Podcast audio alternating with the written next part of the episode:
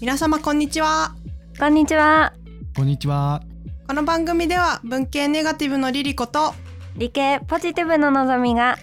カジュアルに人生のヒントになる情報をお届けするトーク番組ですはい今週はですね久々にゲストがいらっしゃってますわーい。イエーイ。ポッドキャスト番組のアウトサイドボックスさんから達也さんがいらっしゃってくれましたイエイいらっしゃいませ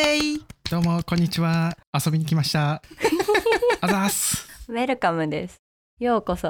ようあこりがとうございそます。はい。ということで、今回はゲスト会でもあり、初のコラボ会なんですけども、おう 同業者の方、 初めてでございます。緊張。ポッドキャスト経由で知り合った方です。はい。だから、ポッドキャストやってなかったらなかったご縁なので、とっても不思議というか。今回は、達也さんがアメリカに長いこと住まわれているので、はい。そういうお話を深掘りしていきたいなと思っておりまして、早速ですが、自己紹介を軽くしていただいてもよろしいでしょうか。はい。達也と言います。さっき紹介にもありましたけど、えっと、アウトサイドボックスという脳と心を探るようなポッドキャストを、アツシという相方と一緒にやってます。はい。今回、アメリカの生活について聞きたいんですけども、ぜひぜいひか。んせん私がアメリカにすら行ったことなくてですね、ほうほうほうほどこから聞いていこうかなって感じなんですけど、まず、日本で育って、で、アメリカに引っ越して、で、しばらく住まわれてるって感じなんですよね。う。そうですね。ここまで日本いて、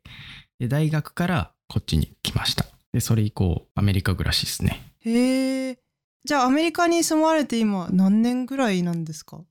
えーっと、計算しますね。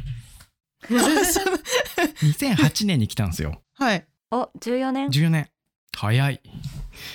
ですね。はあ、長いですね。10年以上って。長いっす。うん。アメリカどうですかアメリカ生活好きですかうん、好きなとこもありますし、ちょっと疲れるなっていうとこも結構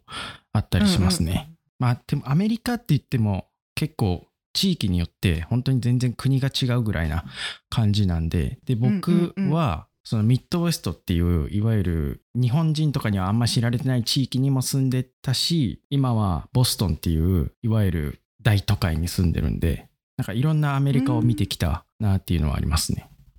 今までどの州に住まわれたことありますえっと、カンザス州っていうのが、まあ、最初に大学生として、まあ、住んでたところで、その隣のミズーリ州っていうところにも住んで、あとは、ケンタッキーフライドチキン発祥のケンタッキー州にも住んでましたし、今はマサチューセッツ州ですね、に住んでます。うん、うん。どんどん右に行ってますね。 そうっすね。ね本当だ。すごい。え、初めにうんうんアメリカに行こうと思ったきっかけって何なんですか。あ、昔、音楽してたんですよ。うんうんうん、で、まあ、音楽といえばアメリカやろみたいな感じで思って うんで親にちょっとお願いして留学させてもらったのがきっかけですねうん。えー、留学はそう高校生の時に行かれたんですか。いや高校卒業してちょっとフラフラしてその後うにんうん。アメリカに留学しに行ったって感じですね、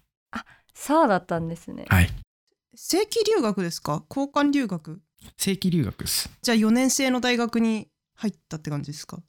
そうですそうですうんうんうんうん。へえ。そっか、9月始まりですそもんうね。ですそうです9月か。あ、そっかそっか。日本の大学経験してないですねうんうんうん。すごい。高校の時に受験の準備とかっていろいろあると思うので高校の時点でもうじゃあ海外の大学に行くつもりだったってことですかいやそれは全然ないです高校卒業え間近ぐらいにあちょっと留学したいなみたいえすごいすごい。ねな感じ でそんな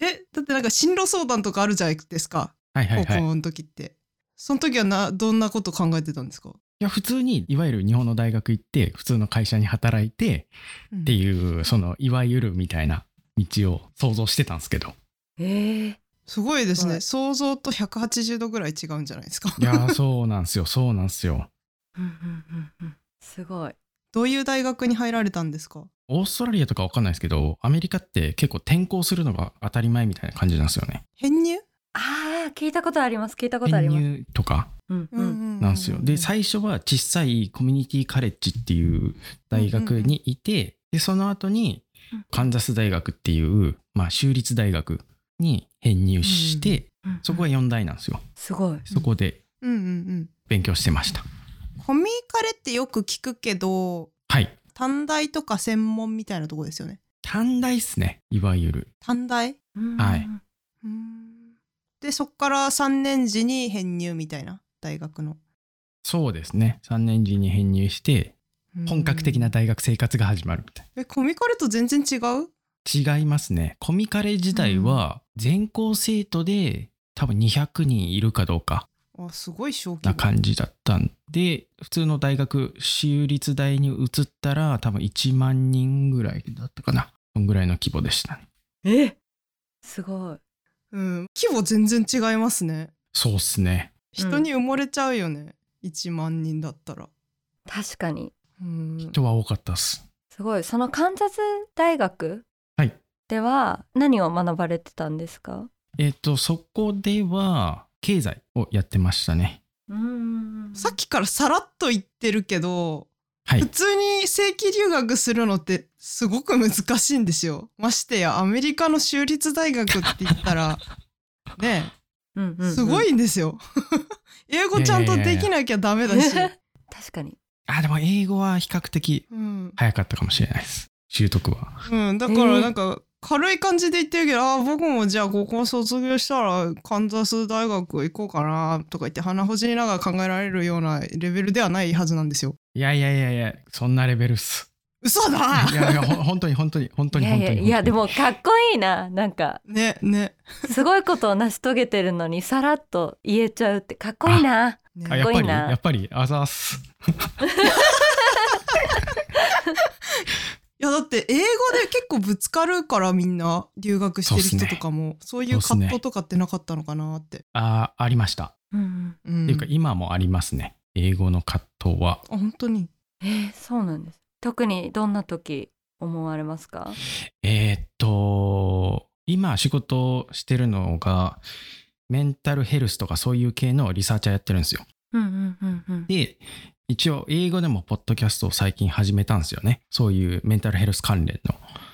えー、そうなんですか、えー、そうなんですね。そうなんですよ聞かなきゃ。ありがとうございます。それで論文とかをアーティクル読んでそれをまあサマライズするんですけどうんうん説明するのがテクニカルタームとか難しいコンセプトなんかを説明するときに語彙力がはないわっていうのはすごいありますね。つまずきますね。うーん。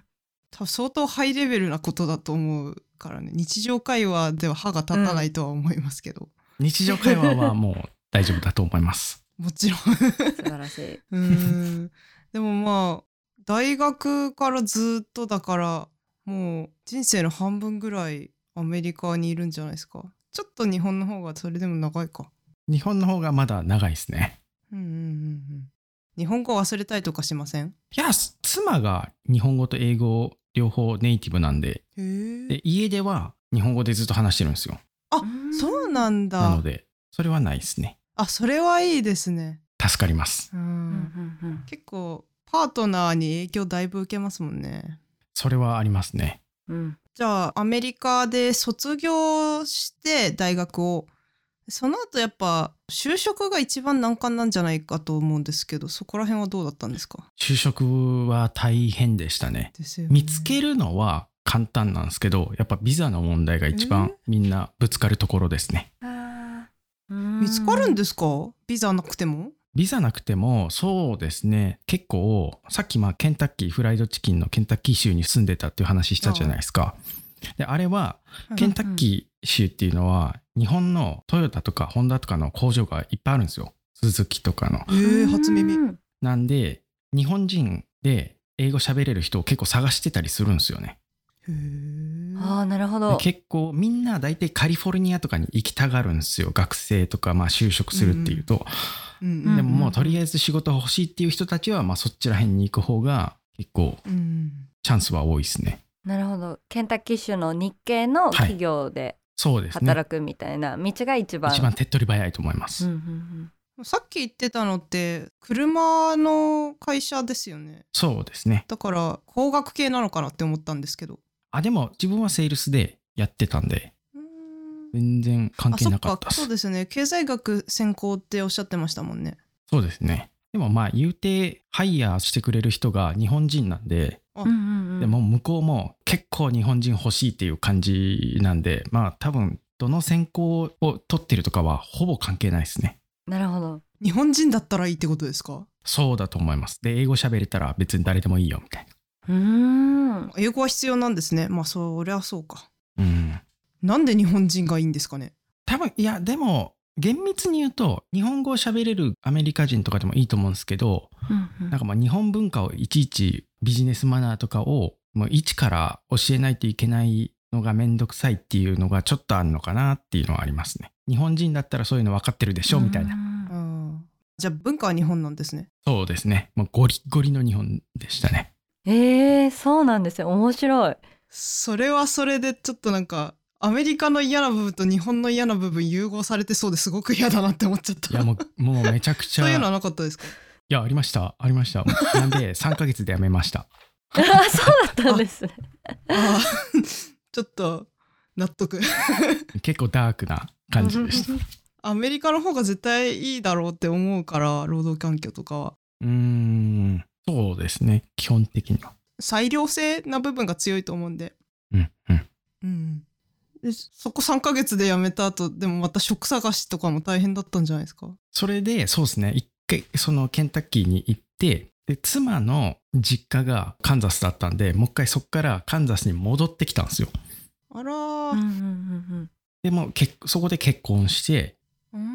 んうんで、まあ、グリーンカードを取得してうんうん永住権ですねそうです永住権ですなんでそっから仕事探しまた始めてでその後は結構楽だったかなと思いますあーじゃあやっぱりビザの問題が、そうそうそう大きいですねやっぱりやっぱりだってビザ永住権ありなしが相当どの国でも左右されると思うんで外国人にとって、間違いないうん、まさしくだってオーストラリア行った時 PR って言うんですけどオーストラリアはパーマネントレジデンシーで永住おー権、うんうんうんはいはいはい持ってる人めっちゃなんか有利だなって思ったもん、いやうん本当にうん、普通取れないですからねね今余計取りにくくなってんじゃないですかトランプさんあたりからああ、もうめちゃくちゃ時間かかってますよ。あ時間はかかるだけえっと、結婚の場合は時間が、前はでも3ヶ月ぐらいだったのが、今は1年半ぐらいですかね。1年半、2年ぐらい。めっちゃ伸びてるかかめちゃくちゃ伸びてやまばす。すごい伸びてる、やばですねで、その他は多分取りにくいです。その他あワークビザとかは、なんか取りにくいみたいな話は聞いたことありますね。うーんなるほどねだいぶ昔なんですけど本当もうは10い年以上前、私もどっかまた海外行きたいなってなって留学したいっていう相談をどっかの事務所にしたんですよ日本行った時に、はいはいはい。そしたらアメリカで就職なんてもう本当に難しいよってめちゃくちゃ確率低いからあおー前みたいな雑魚はやめとけみたいなこと言われたんですよ すごいねその言われ方も何言ってんだてめえとか思って えそれはなんかエージェントかなんかに言われたんですか多分うーん。でも多分難しいと仕事自体はありますけどね。 うんそれビザ関係あるんですかありますね。それは多分ビザを取るのが難しいからっていう意味なのかなと思うんですけど。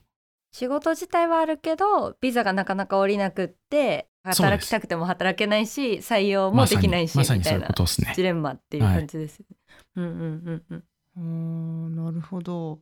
しかも今不況なんですよねアメリカって激不況っすよ。インフレがやばいのは聞いてたけど不況はあんまり知らなかったけどじゃうあんうんビザ出して優秀な人集めなきゃダメなんじゃないって思うんですけどねまあそうなんすけど、外国人にグリーンカードを出すのってすごいお金かかるんですよ。で、ロイヤーを雇って、なんでアメリカ人じゃなくて外国人を雇わないといけないかっていうのをすごいいろんななんか証拠提出しないといけなくて、すごいなんか時間もかかるし、ええ金もかかるんで、うんうんうんなんかそれだったら、あうんうんうんーも現地民でどうかするわっていう企業がまあ大体ほとんどですよね。なるほうんど政府が足かせになってるんだねまあそんな感じですかね。へえなんかアメリカはどこに向かいたいんだろうとかたまに思ってるんですけどやっぱり軍事的には強い印象があるしはい一応はあいはいの世界トップの国ではあると思うのでそうですね。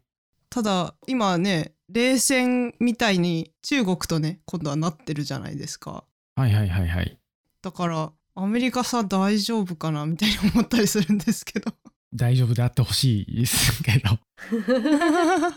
うーんなんかアメリカは、まあ、実際見てない以上何とも言えないしその州によって全然違うとは思うんですけど、はいはい。今までの達也さんの14年のアメリカ生活の中ではい。すごい衝撃だったこととかって何かあったりします衝撃だったこと、衝撃だったこと。あ、いっぱいありますね。そう、今考えたらいっぱいありますわ。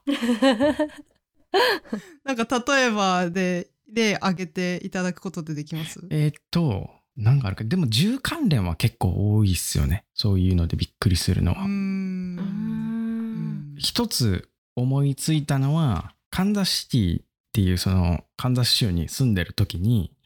はい近所に、うんまあ、バーベキューのレストランがある有名なとこがあったんですよ。でコロナ中で、まあ、みんなマスクをしないといけないとて店に入るにはマスクをしないといけないっていうこうルールがあったわけですよね市全体に。はいうんうんでも、うんまあ、はいカンザス州のあるミッドウェストって結構コンサバの人たちが強くてだからコロナなんかねえわみたいな人がすごい多かったんですよ。うんうんうんうんあ南部これ南部に入るあ南部にあのカルチャー的には南部ですね。ああねーだから保守派ってことですよねコンサバって。そうですそうです。うんうんでまあそういう人たちが、まあ、お店に来て店員さんに「いやマスクをしてください」と「いや俺はしねえわ」なんでしないといけないんだみたいなこう言い合いになってで最終的に店員さんに銃を突きつけるっていう事件があったんですけどえー打ってはない。撃ってはないんですけどあよかった。い突きつけるっていうや怖っ。っていうのが怖っえ本物ですよねそれ。ガチであの弾もちゃんと入ってるやつです。私銃の仕組みがよく分かってないんですけどなんかカチッとややらないと打てないんじゃないんですか突きつけただけじゃただの脅しにしかなあいまあ基本的には撃てないんですけど一応礼儀としてというかまあ誤作動とかもあったりするんで絶対人にはどういう状況であっても向けちゃいけないんですよ基本的には。そらそうだ。なのうでんなんかそういう珍事件があったり怖いないやマジ怖い。車走っててうんうん車の中からパンパンパンって適当に撃っていくみたいえなーなんて言うんでしたっけそれ。ドライブバイっていうんですけど私初めて聞いてこの間その達也さん とメッセージやり取りしてた時にそれ聞いはいはいはいてドライブバイってなんかドライブスルーみたいななんかもっとカジュアルでハッピーな感じの単語に聞こえる から俺ちょっと今日ドライブバイしてきたんだよとか言ったらちょっとアウトすぎるア ああアウトアウトっすねアウトっすねそれはウトオブアウトやばい怖っ無差別発砲そうですね無差別発砲うわを車からやるってことですよねそうですやばうわなんかドラッグでも決めてるとああでそんもなことそうないんですかう人もいるかもしれないっすねでなんかすごいまあパイになったからそうっす車から銃撃っちゃおうみたいな売っちゃおうとあかいうのはあると思いますよやうばわへえこっち大麻が合法なんですよねウィードでしたっけ、うんうんあウィードですウィードをだ車の中で吸ってでそのまま多分やっちゃうみたいなパターンもあると思いますよそんなにハイになるんですねやばいあ物によりま量でしす量と物によるんじゃないアッパーっていうのうんはハイになりますしダウナーっていうのはなんかこう落ち着くっていう落ち着くのもあんの、うんへ成え分によって違うらしいですやったことありますか合法だったらあやったことありますよ吸ったこともありますしどんな感じですかえーっと僕酒飲めないんですけどへえ酔ったらこんな感じなんだろうなっていうのはなんかこう体がポワーンってなるっていうかうんちょっと抽象的なんですけどで思考がまとまらない感じ気持ちよくなる感じそうそうっすうんうんう感んじですね本当にじゃあお酒と同じ感じなのかな酒そうっすねほぼ弱い人にはとってはいい酒みたいな感じかもしれないですうーへんー私もアルコール飲めないからじゃあやるとしたらウィードかなうんでもうん日本は違法なんだ、合法になる日そうそう来ないと思うけどねあでもなんか合法に向けて活動が起こってるみたいな話最近見ましたけどうん多分医療用の方だと思いますそれ、医療用、うんううんんうん、娯楽としては多分解禁はないと思うなう ん近い将来にはうんうんうんいや難しいっすよねあと個人的に匂いがマジで嫌いなので、ああ一緒です、へーやっても継続はしないだろうなとは思いまうーす、んまうーんうんあそういうね銃銃とドラッグは多いっすすね、ごい銃とドラッグねはあいあそうウィードって合法なのってアメリカ全体じゃなくて州によって違うんじゃなかったかなとえ思っったんですけど、といちゃんとは把握してないんですけど確か州によってだったと思いますですよね長く住まれてたのかなカンザス州とかはじゃあ合法なのかなえっ、とミズーリ州隣のミズーリ州は最近合法になって数年前だったかなに合法になってカンザス州はちょっとわかんないですね、あそうなんですね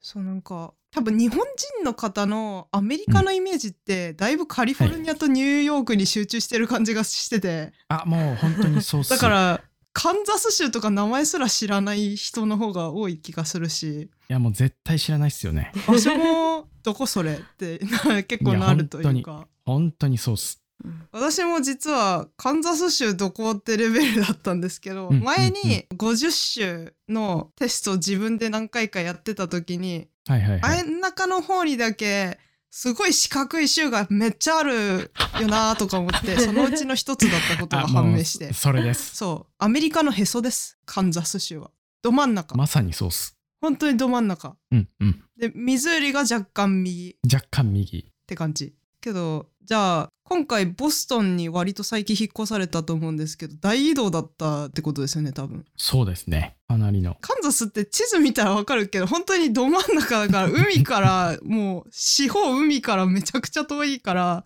そうっすねシーフードとか絶対食べらんないでしょと思っいてやもう冷冷凍のエビで我慢して ました冷凍のエビあーは手に入るんです手ねに入りますね一応生魚的なものも手に入るは入るんですけどあそうなんですまか、あやっぱうんクオリティは悪いっすよねそうですよねうんどこで取れたもんですかそれあ鮭的なものだとアラスカとかから取って冷凍して売る時に解凍してるみたいなうんうんうんアうんラスカめっちゃ遠くないですかカンザスから、どうですよまあ多分空輸とまかあ、冷凍だったら関係ないんじゃないですかねうんアメリカでかすぎてねうんいやちょっ本と当に規模感があんまり想像できてないけど多分カンザス州の端から端までで車で12時間ぐらいかかったりするんですかねいやそこまではないですあ本当にあそこまでではないんだ端から端までやと多分6時間ぐらいですかね横断するとうんじゃあ東京から東北の方に行くまでぐらいの感じだなそれだったらあお大きいねねでもじゃあそうそう考えるとでかいっすまあ大きいけど想像よりはちっちゃかったかも私のイメージではああまあ12時間だったら日本なんか横断しちゃうぐらいの勢いだもん ねいやだからあのメルボルンからシドニーまでがだいたいそのぐらいなんですよ。で飛行機だと1時間半ぐらいだからうんまあ週23個またいだらそのぐらいになるんだろうなと思って。うーんうんてか多分州にもよるテキサス州とかは本当にそのぐらい行くかもしれないけどでっかいから。カンザスからテキサスまではノンストップで12時間だったと思うっすお ーテキサスのえ首都どこだっけあれヒューストンヒューストン首都じゃない州都だシュートンダラスダラスだっけどっちかですね。どれ大かできいのす何個かあるけど。そうです多分なんか行ったことないかもしれないですけど私の中でカナダ寄りのアメリカの州が謎に包まれててですねおおモンタナノースダコタミネソタあたりってどうなってるんだろうっていうの結構気になってたんですけどうん行っうんうんたことあります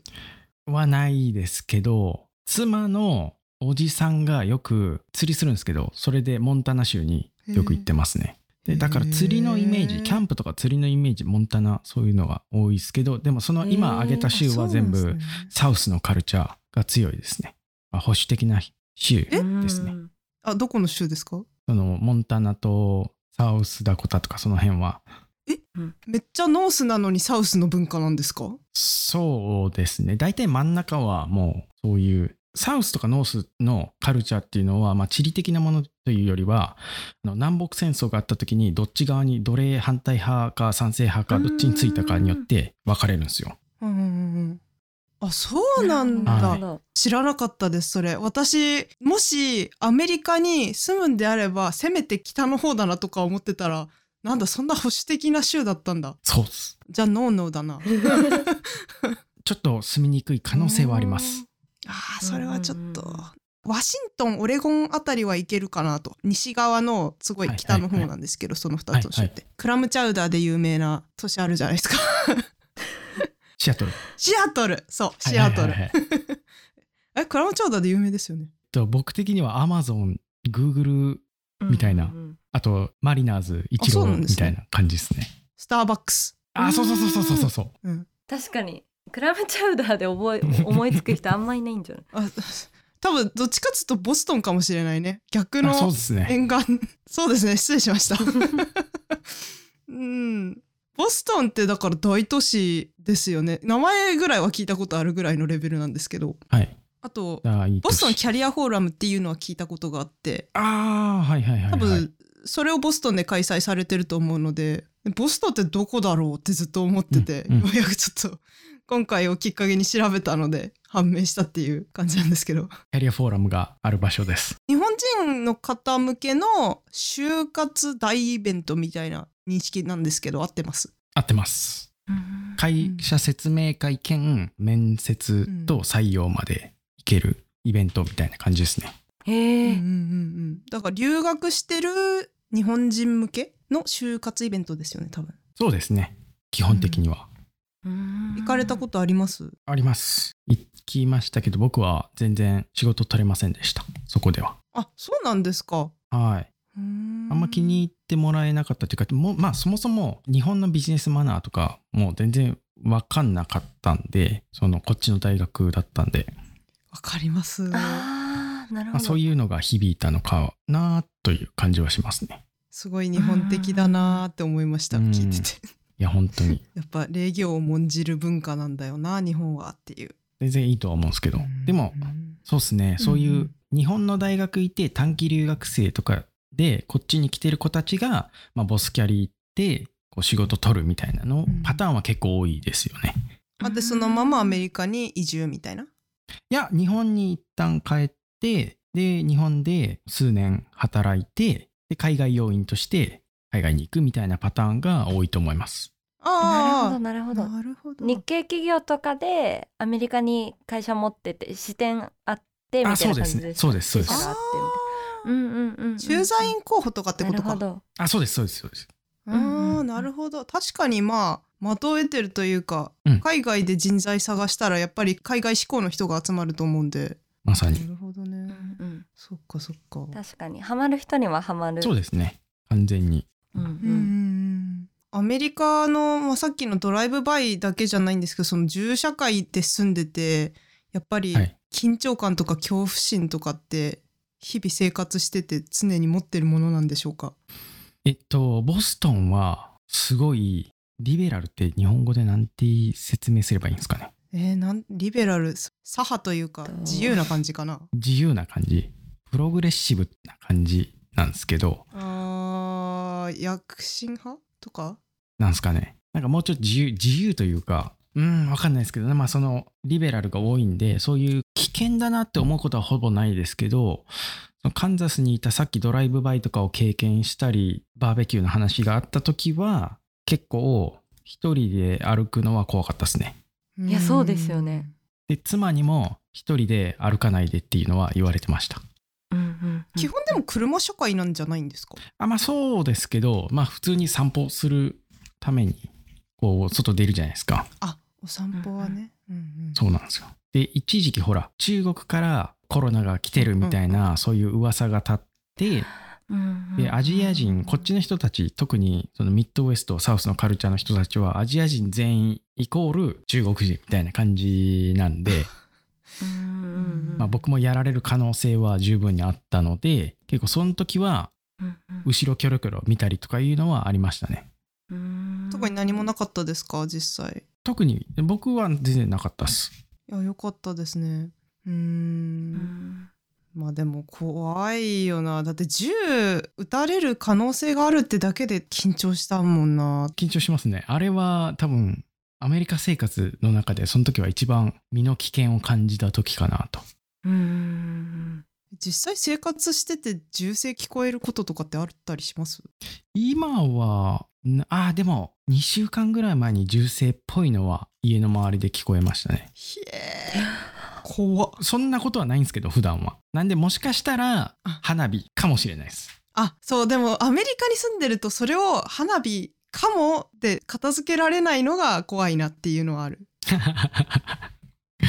そうですね。日本だと誰かが爆竹やってたのかなとか花火でもん楽しんでたのかなぐらいで終わるけど、アメリカだとえ誰か撃たれたんじゃないっていうのが頭をよぎりそううーんそれはありますね、結構前にラッパーだったかなアメリカのアーティストで「This is America」っていう音楽 PV 出したの知ってますかね茶色でしなんとかっていう人だったんですけどわかんないですわかんないですか、えーこれぜひ見うん見てほしいっていうか普通に鬱になるけどこれだ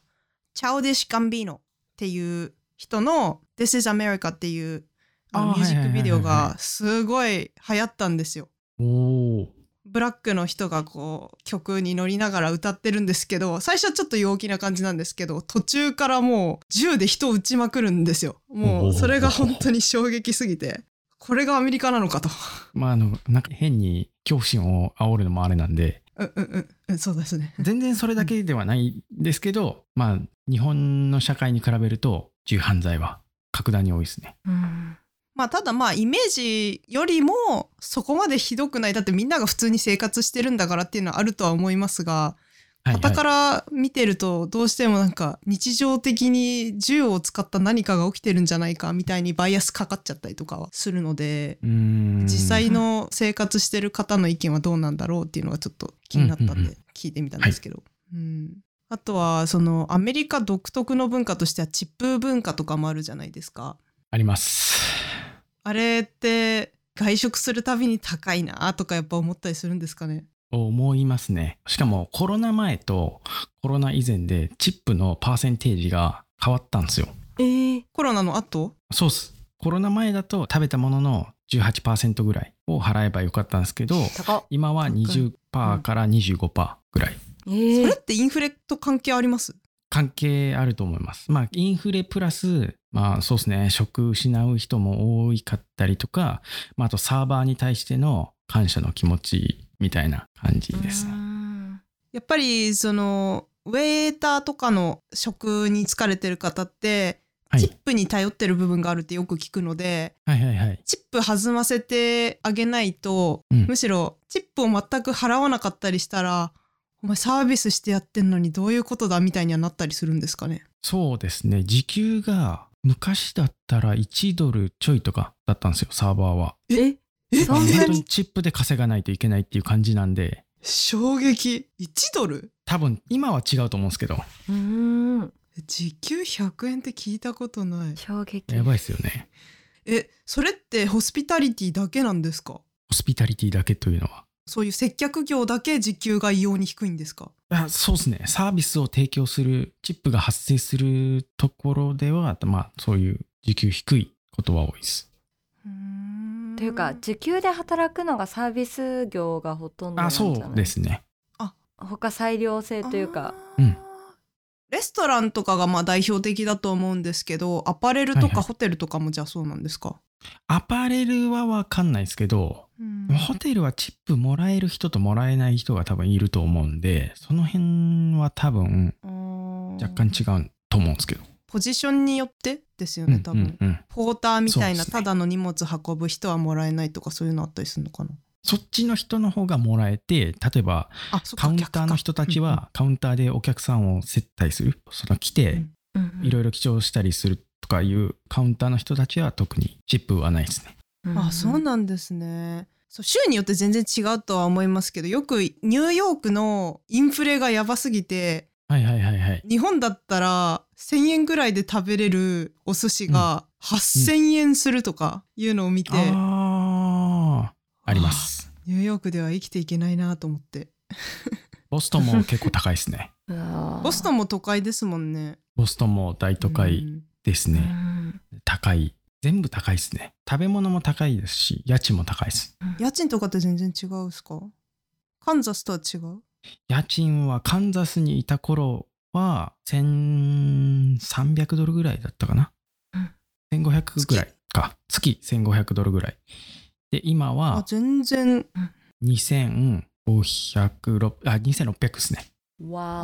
あーワオでしょう間取りにもよるけど同じぐらいのサイズですかえっと今ボストンにいる方が若干広いは広いんですけどうんうんうんうんでも僕らが住んでるこのレベルがボトムラインの範囲って感じですねボトムライン。おえはいでこっからもう青天井って感じです上がるしかない青うわうわまあでもアメリカ広いから最低ラインもそれなりに 広いんじゃないかなとか勝手にそう想です像ねしちゃったけど、日本はリアルにシューボックスだからな4畳半とか、うんうんうんうんうんうん、まあアメリカはだから何もかもでかいでしょうから K とか走ってないですよねバカでかい SUV とかがすごいモスピードで走ってるイメージです、 基本的にはそうですね、でも最近あの電気自動車がまあまあ流行ってきてるんであれはちっちゃいのうん多いじゃないですか、確かにああいうのは増えてきましたけどでも基本的には大きい車ばっかりですよねえうん電気自動車って言ったらテスラとかってでかいイメージなんですけどテスラも小さい方に入るんですかテスラはいやテスラは普通なんですけどえっと日産かトヨタが出してるリーフっていう車のあ日産ですね、うんは結構増えてきましたうんうんまああれは確かに小さいかも結構うんアメリカって左ハンドルで右側走るから、あそうそうそうそうまあ多分それにはもう慣れてるとは思うんですけど例 えば逆に日本帰ってきた時も運転するってなったら運転するの怖そうだなとか ああそれはありますね特に車が全くいない道では間違え ますあ逆行しちゃうそう。間違えて、ああ、やべえやべえと思っあー 危ないて、特に曲がった後に逆車線に入って、おお、危ない危ねえっつって、戻すことはありますけど、ーあー対向車いなくてよかったですねよかったっていう。うーうんうんうんんうんそっかそっか左ハンドルで右だからかそうなんですよそっかそっかそうそうそうそうそうそうこれはややこいっすね逆に日本がでも少数派なんですけどね右ハンドルで左走るっていうのはヨーロッパとかだいたい右側走るからあれ、イングランドでも、イギリスはヨーロッパの中では稀有なタイプああ、なるほど。なんですよ、うん、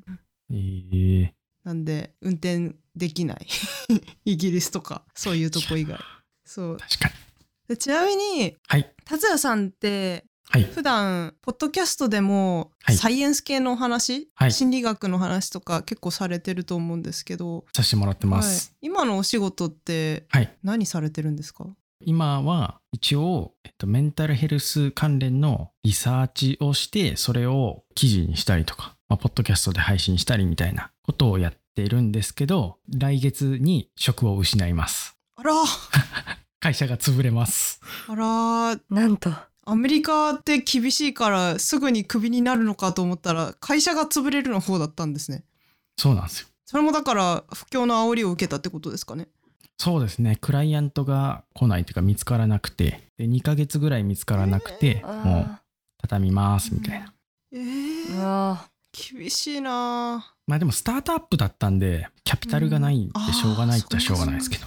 あそうなんーですそういうことかあーなるほどそううんいうう、んうん、まあでも規模が小さい分余波がないみたいなのあったりするのかなリーマンショックみたいな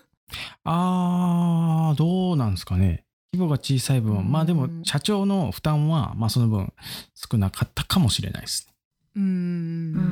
んうんなるほどなるほどえちなみにそのメンタルヘルスのリサーチャーは、え何年ぐらいお仕事務められてるえんでっすか、と会社には3年勤めてて、うんうんで最初はうんうんウェブサイトのデザイナーとして雇われて えうんうんそうなんですよ全然畑違うんですけど全然違うでそれからデータ分析もしてでそっからさらに今、うんうんうんうんそういうメンタルヘルスのリサーチャーをやってるって感じなんですよね あそうなんですねはいえちなみにはい3つ、こう渡られてどれが一番楽しかったとか自分に合ってるなみたいなのはありますかあでもリサーチが一番楽しいですかねう。ーんすごい。やいいですねもう人間って面白いなってすげえ思いますもん。結構頭使うから疲れそうだけど。ううんううんんううんん、疲れますね。んてか基本文献英語読むんでしょうからはい。い読むのめっちゃ早くないときつくないですかやでも早くはないんですよねそれが。あそうなめんちですゃかくちゃ時間かかったりするんですけどでも何回か読むんでうんうんうん一回じゃ分かんないですよね大丈夫では。その辺の多分英語が苦手な人って英語読むことすら始めることすら多分きついと思うんでなんかそこのハードルはないのでそこはまだいいかなって。ああうんうんうんうんうんうんメンタルブロックみたいなそうですねうんうん体勢はついてると思います。 えーまあ14年住んでたらもうアルファベットが空気のように感じるんじゃないです か日本語と英語を混ぜて話されるとちょっと困る時はあありますね。あはあ私やっちゃう やべ私も今だいぶルー大芝になっちゃったけど、ねあでも僕もすやるやるんですけどなんか今どっち話されてるうんうんうかん頭混乱しますよね、あれどっ日ちど本っち語みた英い語なみたいななんかうんそうアメリカのそのちょっと闇というかその保守の話とか銃の話とかもしましたけど、はい逆にアメリカのこういうとこ好きとかこういうとこ楽しいとかってあったりしますえーっと頑張ってる人に対してはすごいいろいろ応援もあるしサポートするというメカニズムがあるのはいいかなっていうのは思いますけどうーうんん素敵なんか僕とかだと経済学バックグラウンドなんですよね。で、まあ、さっきも話したんですけど、はいでそういうんうそれで医療系の話とか、そういうメンタルとかの話って結構専門的な分野じゃないですか。はいでそうですそねれうをんうんやっちゃうと多分いや医師でもないやつが何言ってんだよみたいな感じに日本だと。うんあーなっちゃうと思うんですけどこっちだと別にう「あいやいいんじゃね好きならやっちゃっていいんじゃねみたいな突き詰めろよみたいないう感じのんんんんそういう優しいエンバイロメントはありますねうん。うんうんうんあーそういう意味で仕事が見つかりやすいとかっていうのもあるのかなもうあると思います。うん好きなら突き詰めていろいろやってれば本当に絶対仕事み自分の好きなフィールドで仕事は見つかると思います。うんうんうんうん結構その日本だと40代超えたあたりから仕事を見つけるのすごく大変みたいなのはいはがいはい。なんとなくあるんですけど、はいアメリカだとそういうのはないんですかねまあ、これも州によってまちまちではありますけどでも全然4 30とか40ぐらいで大学行き直して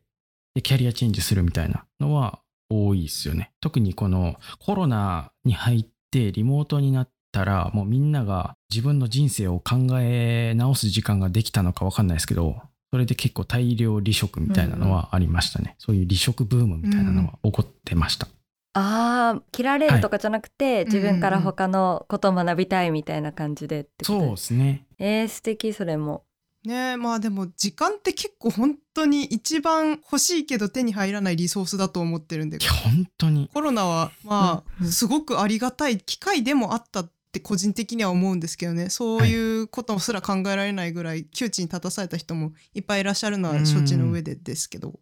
うんうんうんまあ、アメリカはそのやっぱり格差社会がすごいから、はいはいまあ、資本主義の極みってイメージなんですね私にとっては。いやだからもうもうそのまんまっす よ持つものと持たざるものの二分化が激しいっていう、激しいですねなんだろうなアメリカって全てが2つに分かれてるイメージが結構あって赤と青みたいあーなそうですね 政治もそうだし、ううんん貧富の格差とかもそうだしうんうんだから自分がどっち側に入るかで天国と地獄に分かれるんじゃないかなみたいなのちょっと思っちゃったりするんですよね。うーんでもなかなただかそこも自分で変えようもあるのかなどうなんだろうっていうのはちょっと聞きたいんですけど。うーんやっぱ資本主義の原則にかなりのっとってるっていうのはあるのでやっぱお金がどっちに入るかを左右するっていうのはすごい大きいと思います、まあ、そういう意味うでんちょっとアメリカ生活疲れてきたんですよね最近なのであそういうこ日と。本に帰ろうかなみたいななんかこう生活のうんうんうん至る所でキャピタリズムが見え隠れするんですよ。でそれをずっと見てるのにもう疲れたっていう。うんあそれすっごい気になる ちょっとしんどいかもしれない考えたらえ例えばどういうところとかありますか具体的に聞きたい。例えばこっちって健康保険、うん政府がやってる健康保険って、まあ、ほぼないに等しいんですよ。うんなうんそうんでですよ民ね間がやってる健康保険を買わないといけないんですけどうん僕らは月10万2人で払ってプラス診断料っていう感じなんですよ。うんうんで、まあ、それで今いたまたま、まあ、妻が会社に所属してるんで会社がそういうのをちょっと手助けしてくれるんですけどフリーランスの人たちは自分で手出ししないといけないんですよね。うんなのでうんうんうん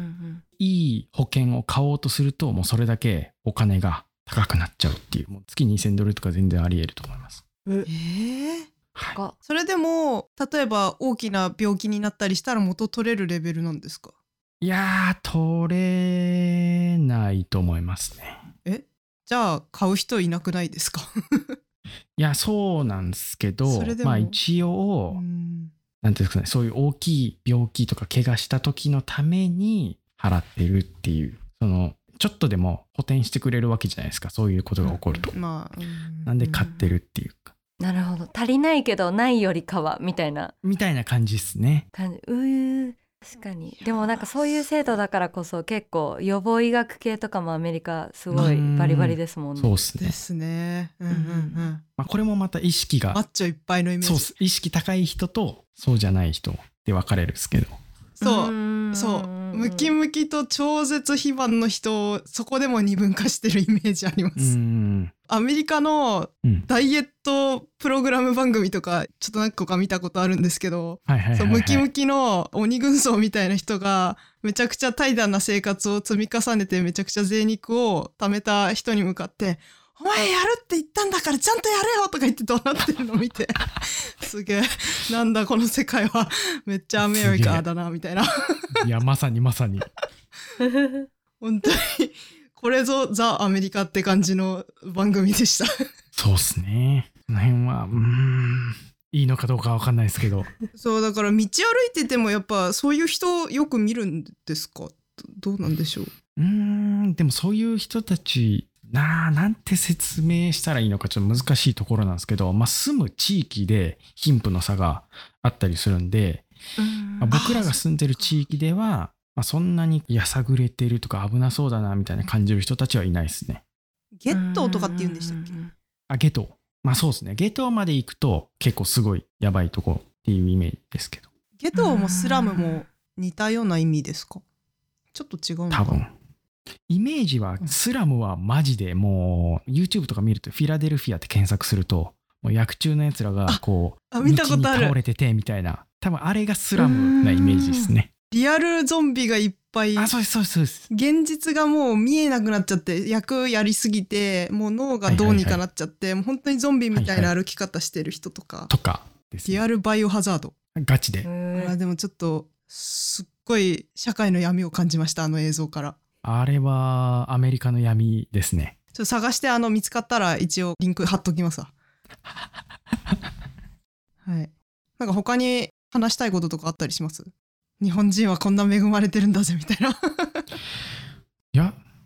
日本人恵まれてますかねあそんな思わないですかなんかさっきのキャピタリズムの話、はいその医療保険の話とか聞いたあたりでいや日本人はやっぱりセーフティーネットが少なからずあるからそはのいアメリカ社会に比べたら、うんうん。随分恵まれてるんじゃないかなって個人的には思ったんですけどあんまりそうは思わなかったですかあー、いや、まあそういう、その面で言うと恵まれてますけど、うん会社とか仕事とかあとはチームとして何かするってなった時の個人にかかるプレッシャーは日本はダントツで高いと思うんですよね。すっごい納得してるのなぞのみさんがで日本もアメリカもいいとこもあるし悪いとこもあってしかもそれもなんかどっちも譲れないぐらいの悪さという かうんうんうんこう続けがたいというかそうなんですよそうなんですよまさに。ほんとそれなんでわかります確かにいや組織の文化面とか日本最悪だかいややばいっすよね、やばいっすよね。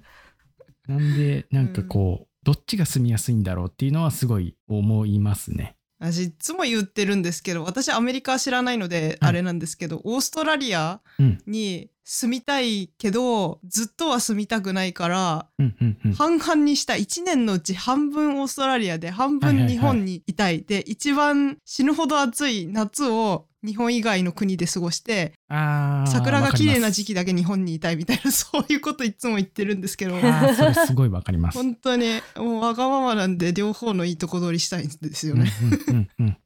うーんわかる二拠点めっちゃ憧れます海外と日本のそう憧れます僕うもんただ飛行機に乗る回数が多いよねっていうのは思うけど確かカーにボンフットプリントとかあの事故のリスクとかまあ事故のリスクはねぶっちゃけめちゃくちゃ実際の数値としては低いけど私いつも飛行機乗るたびにあ今日で人生最後の日かもしれないとか言って、覚悟決めて乗ってるから確かに事故ったら終わりですけ どまあ事故る可能性は少ないですよね。うんまあ低いけど私いつも着陸するたびにあすごい着陸したって思ってますうんへえあすごいちゃんとすご着い陸したすごいってなんかすごくないですか単純にあんな重い鉄の塊が空飛ぶの、いうんうんつもびっくりするんだけど空飛ぶ時確かにね。まあだからアメリカにねその10年以上も住んでたらさ日本に帰りたくもなるとは思いますよもそううなだんでかすよ。らもし日本帰ってきた時はラーメンとかお寿司をたらふく食べていただければと思います